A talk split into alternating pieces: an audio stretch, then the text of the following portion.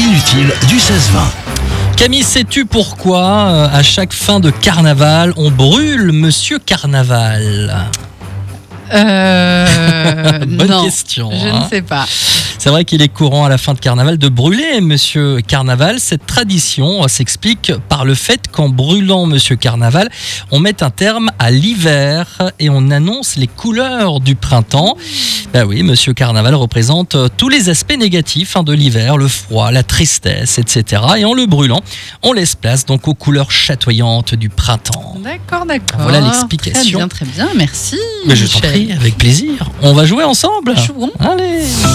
Le jeu mystère.